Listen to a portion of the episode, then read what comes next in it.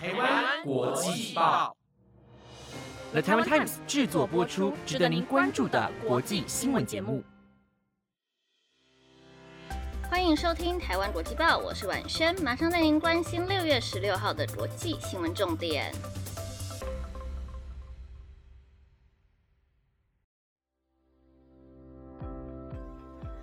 各位听众朋友，晚安。今天的新闻会告诉大家，美国疫情严峻，他们有什么样的新计划呢？以及联合国专员承认了什么事情？最后就是习近平与普京通话，他们的通话内容又是什么呢？如果你对今天的新闻内容有兴趣的话，就继续听下去吧。首先带您关心疫情的消息。身为疫情灾区的美国，到现在已经有将近八千六百万的人确诊，以及一百多万人因此死亡。而食品及药物管理局 FDA 专家小组在昨天表示，正在考虑让六个月以上五岁以下的儿童接种疫苗，并且最快可以在下周开始。五岁以下的幼儿到底该不该打疫苗，一直是许多国家困扰的问题。根据 FDA 的分析，这个年龄层的幼儿在住院和死亡率方面都高于五至十七岁的儿童和青少年，因此需要立刻接种疫苗。目前，辉瑞和莫德纳都已经要求 FDA 批准让这个年龄层的小孩施打维特的疫苗。而两间药厂的测验方面，辉瑞疫苗避免幼儿染疫的疗效可以达到百分之八十，莫德纳则是估计在针对六个月到两岁的群组疗效为百分之五十一，而两岁至五岁的群组则为百分之三十七。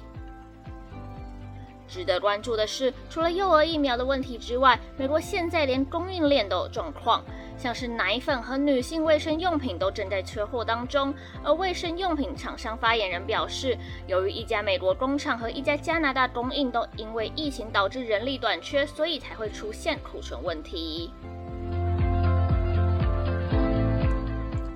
接下来的焦点同样在美国，自从上个月底发生了德州小学枪击案后，美国的治安就不断出现警讯。就在前天，有两名加州的员警要处理家暴案件时，竟然不幸遭到嫌犯埋伏开枪。虽然警方在现场就已经把嫌犯击毙，但不幸的是，这两名员警最后也因此丢了性命。根据路透社的报道，埃尔蒙蒂警察局在记者会上表示，当时嫌犯是躲在一个房间内朝员警开枪，接着在逃亡的过程中又在停车区域开枪射中另一名员警。即使救护人员迅速抵达现场，并且把他们送往洛杉矶郡南加大医疗中心抢救，不过最终仍然宣告不治。而埃尔蒙蒂警察局代理局长劳瑞对此表示，其中一名员警在警队工作了二十二年，另一名员警则是新人，在警队还工作不到一年的时间，两人平时执勤都非常认真。此外，埃尔蒙蒂市长安科纳也对此表示，这两位远警为社区安全做出极大的贡献。他们不只是埃尔蒙蒂的第一道防线，更是大家的英雄。希望所有人都可以记住他们。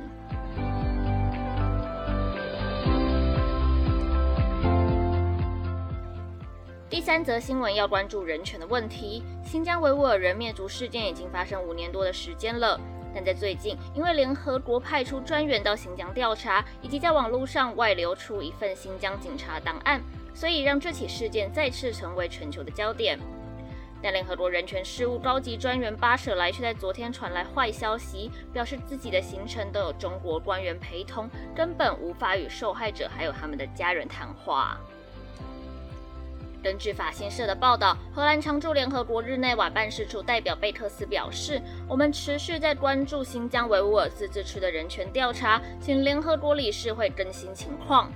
此外，贝特斯还强调，尽管中国全盘否认指控，但根据一些可信报告显示，当地有超过一百万维吾尔族和其他穆斯林少数民族遭到任意的关押，他们遭到大规模的监视行动和不人道的待遇。值得关注的是，巴舍莱在上个月获准访问新疆，是十七年来联合国人权高级专员首次访问中国。原本大家都满心期待巴舍莱可以带来一些内幕消息，但没想到结局却是一场空，让不少人批评巴舍莱根本就是白忙一场。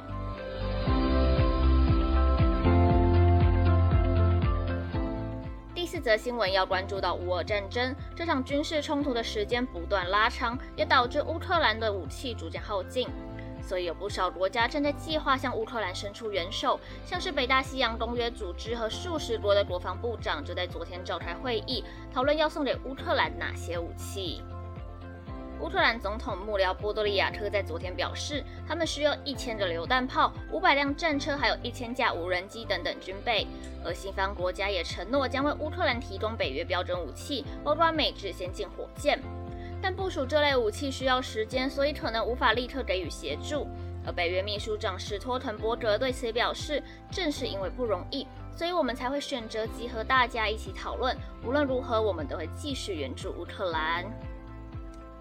值得关注的是，美国总统拜登与乌克兰总统泽伦斯基已经在昨天展开通话，而拜登表示，美国将向乌克兰提供价值十亿美元的军事援助，以及额外的火炮和暗防武器以及弹药，让乌克兰有足够的军火能够保护家园，并且捍卫世界民主。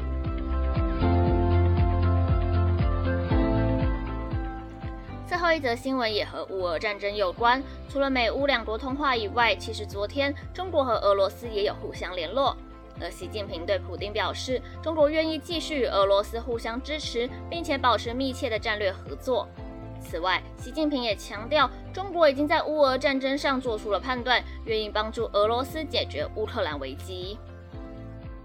综合外媒报道，普京表示，今年以来，俄中两国关系逐步升温。俄罗斯支持中国提出的全球安全倡议，反对任何势力介入所谓新疆、香港、台湾的问题，干涉中国内政。此外，在今年二月，习近平和普京还签署了广泛的战略合作协议，并称中俄友好没有止境，双边合作没有禁区，希望能借此一起对抗美国。而美国在得知消息后，也马上由美国国务院发言人做出回应。中国声称自己中立，但却不断和俄罗斯越走越近。中国以后会发现自己站在历史的错误的一边。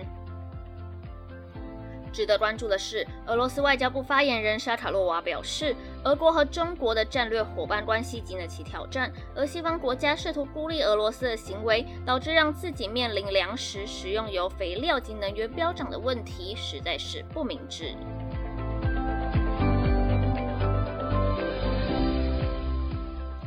以上是今天的新闻内容，本节目由了 Taiwan Times 制作播出，感谢您的收听。